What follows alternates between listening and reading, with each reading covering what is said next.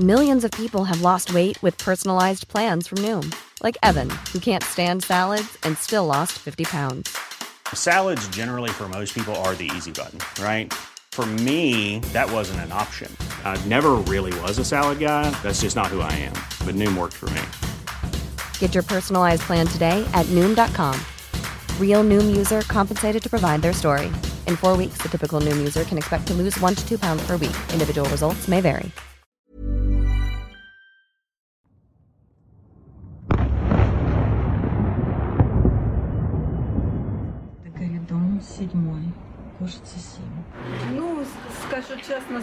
немає. Ya no quedan más lágrimas. тому що, ну, Nuestro país lleva dos años pasando por lo que está pasando. Україна переживає два роки. Vivimos con el horror dentro de nosotros.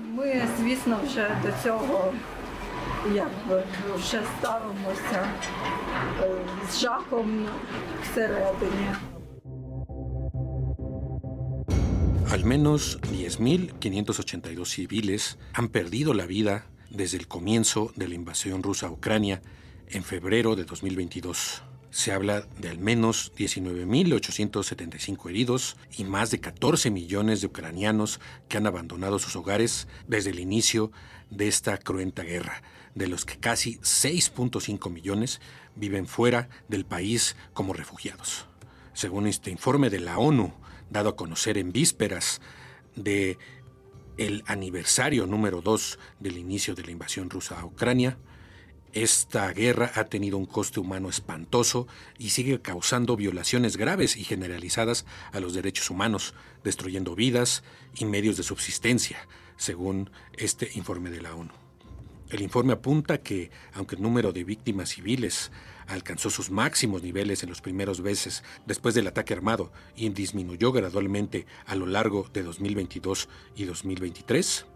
siguió siendo alto, con un promedio de 163 civiles muertos y 547 heridos al mes del año pasado. El impacto a largo plazo de esta guerra en Ucrania se dejará sentir durante generaciones, asegura el informe de la ONU.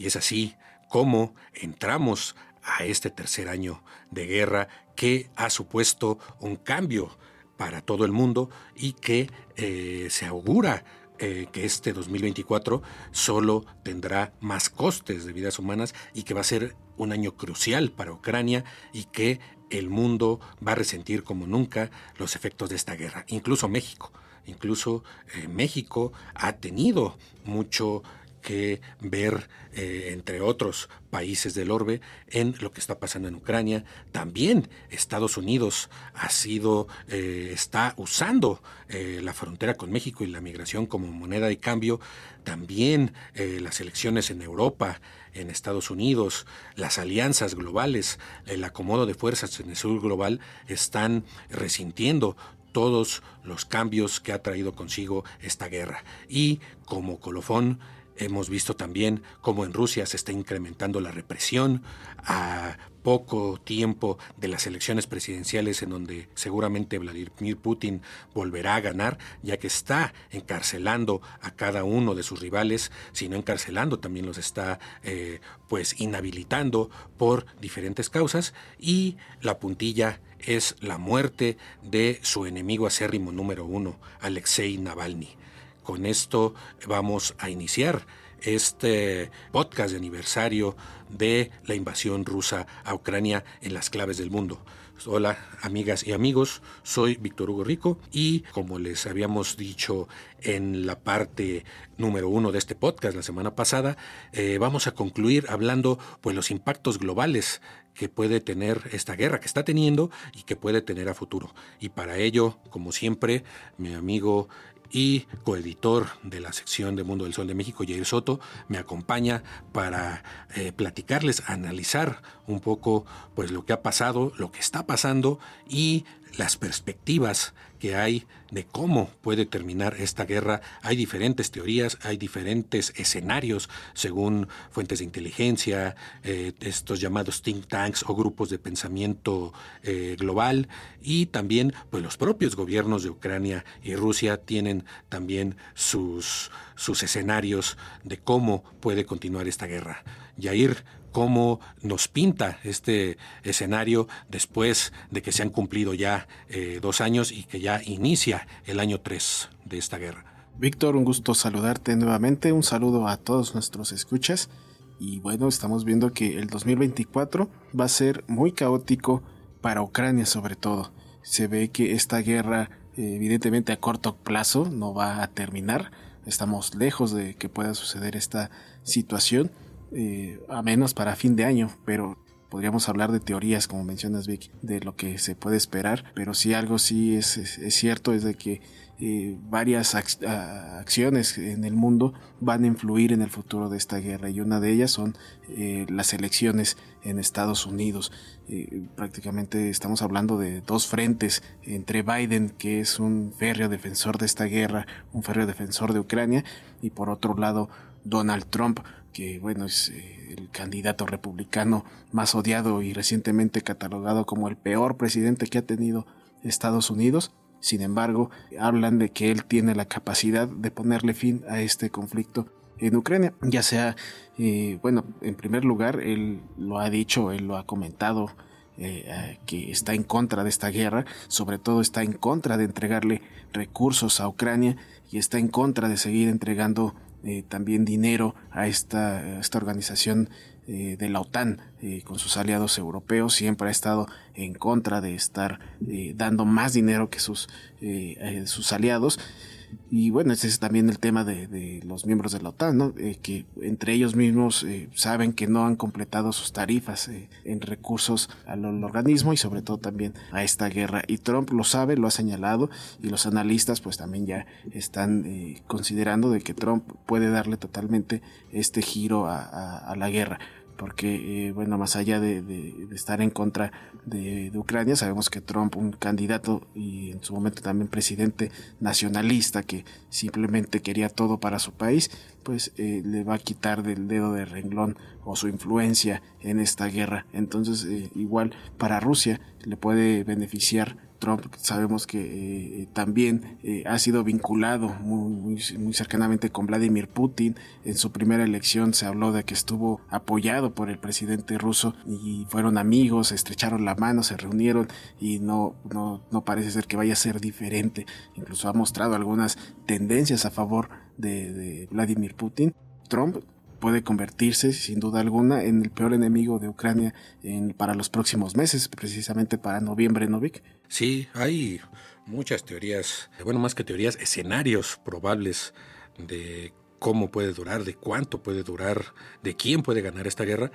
Y una de ellas tiene que ver mucho con lo que va a pasar en Estados Unidos el próximo 8 de noviembre, que son las elecciones presidenciales, y donde todo parece indicar, a menos que pase algo realmente extraordinario, que alguna sentencia inhabilite a Trump, que lo metan a la cárcel por algunos de los juicios penales que hay en su contra, por sobre todo por el, ataque al Capitolio el 6 de enero de 2021, que es el, digamos, la acusación más fuerte que hay en su contra,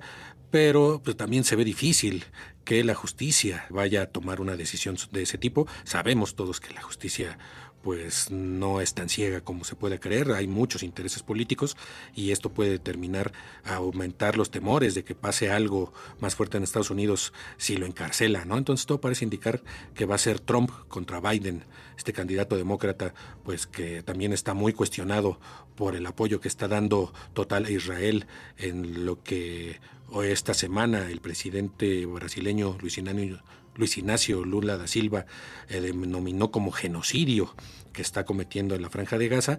Eh, pero eh, no es que si, si llega a ganar Trump la presidencia, no es que tenga una varita mágica o que sea un gran presidente, simplemente pues ya hay un antecedente de Trump pues en contra de la OTAN, en contra de la Alianza Atlántica y también eh, tiene ahí una animadversión con el presidente Zelensky. Ya habíamos hablado en el capítulo pasado pues de los nexos que hay eh, de Trump con Putin y de Biden y su hijo presuntamente o supuestamente con Ucrania, ¿no? por lo que Trump había presionado a Zelensky para que iniciara una investigación en contra del hijo de Biden, pues al final todo esto tenía intereses políticos. Sin Sin embargo, pues nunca Zelensky activó este tipo de investigaciones. y ahora, pues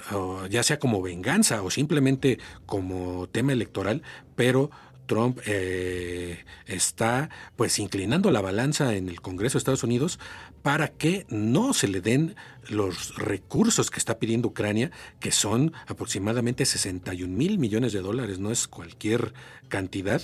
que necesita urgentemente Ucrania para poder continuar la guerra. Se habla de que ya no tiene hombres, ya no tiene municiones y por eso en estos momentos que se cumplen tres años, eh, que se empieza el tercer año de la guerra, se habla de que eh, Rusia muy lentamente pero está empezando a romper pues las eh, las trincheras que estaban prácticamente inamovibles desde hace meses, ya está empezando a tomar importantes ciudades y está ganando terreno en esta región este de Ucrania, el Donbass, esta región que por años ha estado disputándose eh, los prorrusos y el gobierno de Ucrania. Entonces, eh, lo que pase el 8 de noviembre en Estados Unidos va a determinar el futuro de la guerra. Se habla de que si gana Donald Trump, pues prácticamente Ucrania ya debería dar por perdido este, este conflicto, aunque la OTAN eh, está diciendo que no, que ellos van a, apoyar hasta el final a, Ucrania, pero hasta dentro de la misma OTAN está habiendo muchas diferencias en cuanto al apoyo a Ucrania. En la Unión Europea simplemente eh, Hungría no está permitiendo que se aprueben recursos precisamente para eh, rearmar a Ucrania, está empezando a haber fricciones de, Ucrania con Polonia, que en un principio lo había apoyado completamente, está empezando a haber resquebrajamientos en el apoyo occidental. Y esto pues puede tener consecuencias eh, catastróficas para Ucrania, pero también al final de cuentas para eh, la cuestión económica mundial. Ya habíamos visto, habíamos hablado este tema de los alimentos, creo que todavía no vemos el final del camino en este tema de el abasto mundial, sobre todo los países de África. Ya no digamos tanto, por ejemplo, a Latinoamérica, Tal vez no se depende tanto del grano, del trigo, de ese tipo de productos de allá, pero otros países como decenas de países africanos sí. Y por el otro lado está eh, pues el tema de Biden, de que eh, tanto le importa a Ucrania a Joe Biden y tanto está comprometido con armar a Ucrania y pues eh, más que armar a Ucrania, en derrotar al gobierno de, de Vladimir Putin, que incluso ofreció a cambio a los republicanos de aprobar esta cantidad eh, exorbitante de 61 mil millones de dólares en ayuda militar, ofreció endurecer como nunca, ni siquiera como Trump lo había hecho durante su mandato, la, eh, endurecer la política migratoria en la frontera con México. Y esto, pues aquí es donde nos empieza a nosotros a importar lo que está pasando en Ucrania. Ya sabemos que los republicanos echaron para atrás este primer eh, intento de pasar este paquete presupuestal que incluía también dinero para la guerra en Gaza, o sea, para Israel y también para sus aliados en el sureste asiático, sobre todo Taiwán. Esto no pasó, pero Biden sigue empeñado en, establecer duras políticas migratorias.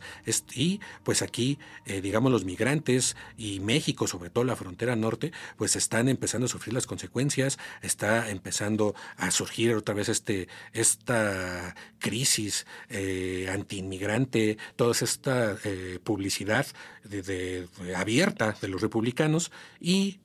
digamos, subterránea por parte de los demócratas de, del ala dura, del ala, digamos, más eh, derechista del Partido Demócrata, pues están eh, haciendo revivir todos estos eh, sentimientos antiinmigrantes en la frontera, en zonas incluso como Eagle Pass, El Paso, donde generalmente pues la migración es algo tan común, ¿no? Y esto pues tiene que ver, como lo decimos, con que no dejaron eh, pasar este presupuesto de Ucrania, donde incluso Biden, Jair, había dicho que él, eh, si, lo, si pasaba este presupuesto, él se comprometía a cerrar completamente la frontera con México. Sí, eh, utilizando el tema migratorio totalmente como moneda de cambio para tratar de, obtener ganancia en estos intereses en Ucrania. está bien dicho, como lo dices, Vic, de, que México en esta parte se ve directamente afectado porque eh, ahora vemos, eh, eh, como dice, se abre esta crisis nuevamente migratoria que estas tensiones se habían vivido a la par cuando estaba Donald Trump y ahora parece ser que puede resucitar eh, esta situación migratoria. Hemos visto bastantes reuniones eh, migratorias entre autoridades de Estados Unidos y mexicanas, incluso del Triángulo de Centroamérica, para tratar de frenar la migración. Y es, parece ser que más bajo la presión de los republicanos y todo sea por eh, obtener estos recursos para la guerra, pero hasta el momento, por más que Biden eh, renunció a ese discurso liberal de estar a favor de la migración, como cuando inició su administración, pues ahora vemos que eh, se está volviendo radical, lo está poco a poco cumpliendo y sin embargo no está consiguiendo el dinero que solicita. Entonces los republicanos de alguna manera están eh, sacando beneficio de esto bajo un sistema de, extorsión. Casi, casi están consiguiendo sus intereses migratorios y no están cediendo a las peticiones de, de Biden. Entonces es así como eh, este dinero no llega a Ucrania y no hay armamento, no hay para este, darle asistencia eh, tanto humanitaria, de alimentos, el mismo armamento a las tropas, eh, se están reduciendo y Rusia está nuevamente avanzando. Poco a poco, está tomando terreno, está ganando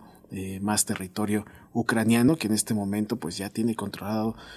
casi todo el sureste, ya tenía Crimea, esta península eh, rica en energéticos que se anexionó muchísimo antes de la guerra y, él es, y, parte del, del Donbass que mencionabas, Víctor, que ya estaba, eh, estaba dominado por fuerzas prorrusas y ahora ha extendido este dominio prácticamente del 10% del territorio ucraniano eh, los rusos. Vamos a ver de qué manera eh, la OTAN y Estados Unidos frenan esta nueva contención rusa, que evidentemente está en estos momentos Putin y sus fuerzas están optimistas, ¿no? Saben muy bien que Estados Unidos ahorita no les está dando el apoyo y lo van a aprovechar eh, al máximo y sobre todo eh, cuestión de emotivo que está ahorita Vladimir Putin ya encarándose a una nueva elección presidencial, pero también aquí hay que mencionar la cuestión de la oposición. Se le acaba de dar un nuevo respiro, le acaban de dar un nuevo, eh, está enalteciéndose nuevamente la oposición eh, rusa y esto le puede costar eh, caro a Vladimir Putin en esta operación militar como ellos los, como los rusos lo mencionan o como en Occidente se le dice la invasión o la ofensiva rusa, pero es la cuestión de la muerte de su principal opositor Alexei Navalny, que fue su acérrimo rival desde hace años, eh, estuvo momentos exiliado, regresó al país, y, lo intentaron asesinar con este agente nocivo del Novichok, eh, un agente venenoso con el que ya también habían asesinado a algunos exespías rusos, algunos opositores de Vladimir Putin. Eh, sobrevivió a este envenenamiento eh, y aún así tenía acusaciones, de, tenía estos llamados a regresar al país porque tenía que presentarse ante la justicia y él regresó sin miedo a su país, regresó a Rusia Evidentemente fue detenido, fue puesto preso, se le empezaron a, imputar una serie de delitos eh, que sumaron cerca de 30 años eh, su condena en prisión. fue trasladado a una prisión eh, en el Ártico, donde no hay casi población, estaba totalmente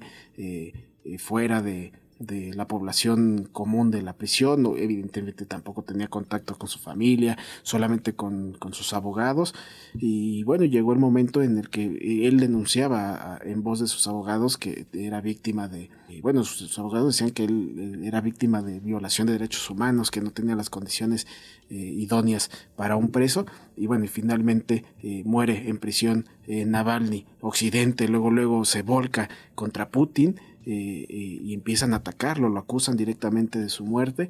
Eh, Putin no ha mencionado nada al respecto y ha sucedido una serie de circunstancias eh, oscuras, ¿no? Porque Rusia no da informes, simplemente dicen que se tiene que esperar al reporte forense y de pronto también empiezan a presionar a su familia, a su madre sobre todo, de que no debe de, de, celebrar un funeral, que no debe de hacerse público, la entrega de su cuerpo se ha ido retrasando y bueno, Rusia ha mantenido herméticamente todo eh, controlado, ¿no? No se sabe bien a sabiendas qué es lo que eh, murió realmente. Ellos dicen que fue una muerte súbita y ese término engloba pues, cualquier muerte, ¿no? O problemas cardíacos, problemas respiratorios. Entonces es un espacio que pues queda ahí totalmente eh, borroso. Entonces eh, la muerte de Navalny ahorita le puede costar muy caro a Vladimir Putin para este conflicto. Bueno, por lo menos en, en, un principio, pues ya le, le está costando, digamos, en la opinión pública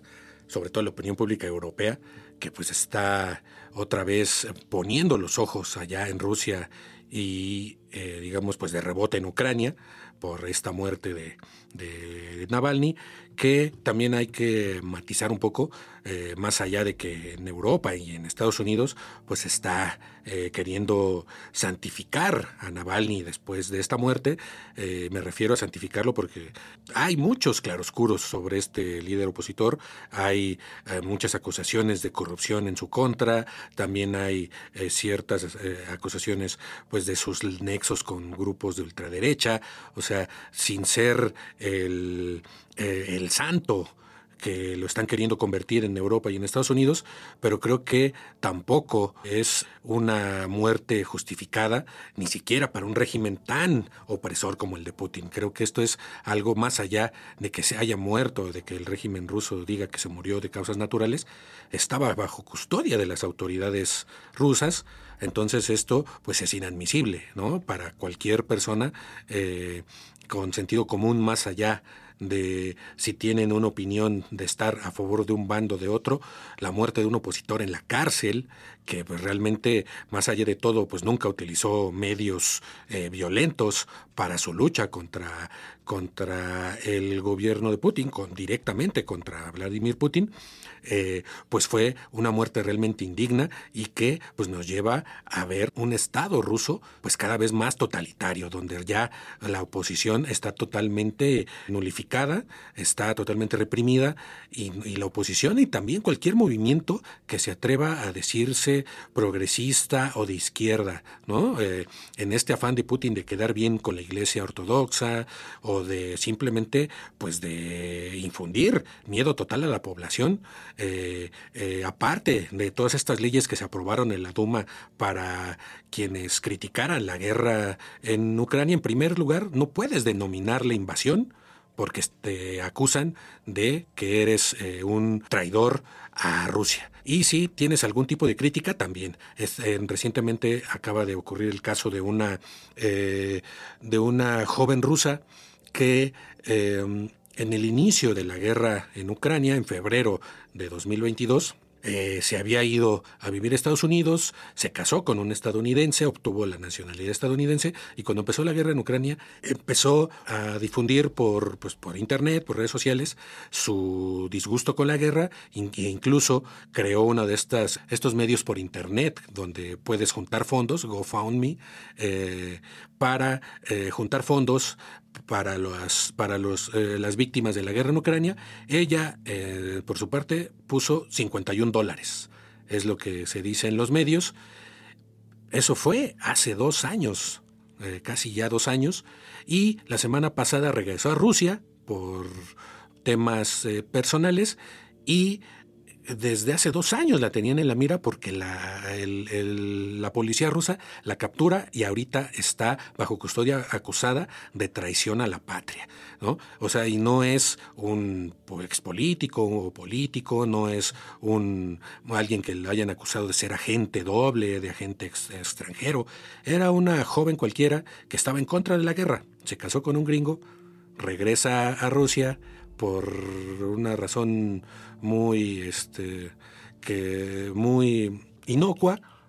y la atrapan. Entonces, y está en este momento encarcelada. Estados Unidos pues ya está pidiendo, como ya tienen la nacionalidad estadounidense, pues está apelando por su eh, liberación, pero esto nos da cuenta pues de cómo se está endureciendo el régimen ruso, más allá pues de que está recuperando terreno en Ucrania, pero estamos viendo pues de que lo está haciendo también a costa de múltiples libertades en su propio país, la libertad de expresión y pues y simplemente pues la libertad de elección, ¿no? Porque no hay nadie que le haga frente porque ya todos están encarcelados o muertos o los han proscrito las leyes rusas. Entonces, eh, esta es la situación en que está eh, eh, Rusia,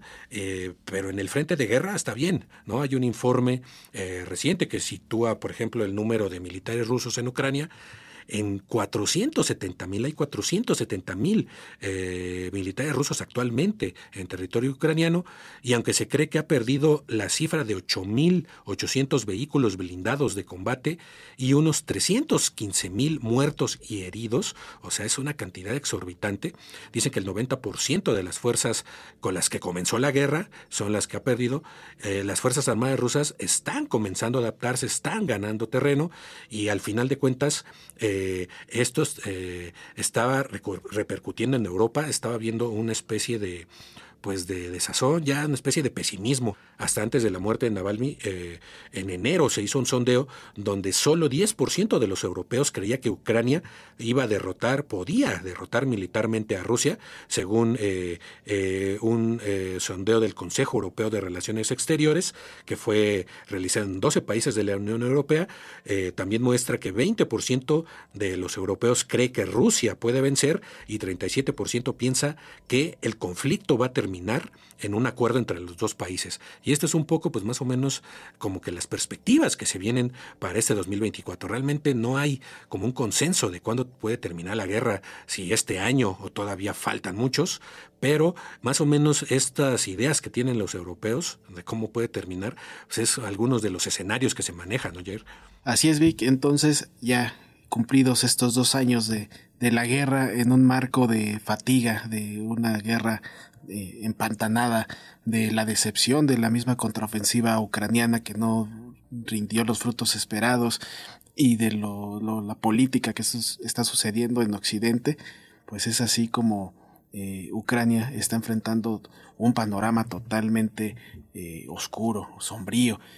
sin un futuro prometedor para esta guerra. Lo sabe Zelensky, lo saben los mismos aliados, y pues esto va a estar eh, todavía escribiéndose durante meses y sin poder adivinar siquiera quién, qué pueda pasar en este conflicto. Vamos a terminar este, este podcast, se nos acaba el tiempo, eh, esperamos que haya sido de su agrado y que les haya ayudado a entender lo que, eh,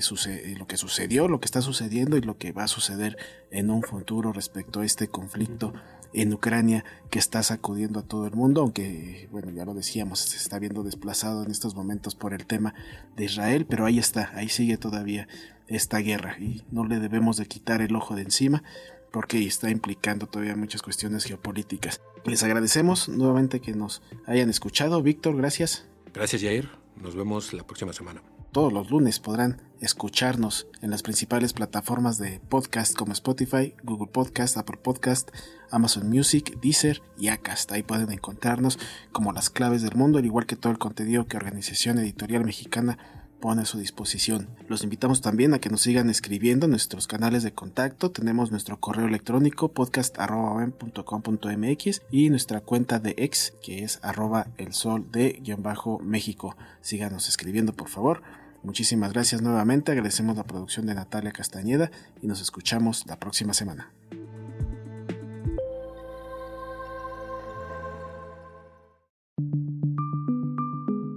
Es una producción de la Organización Editorial Mexicana.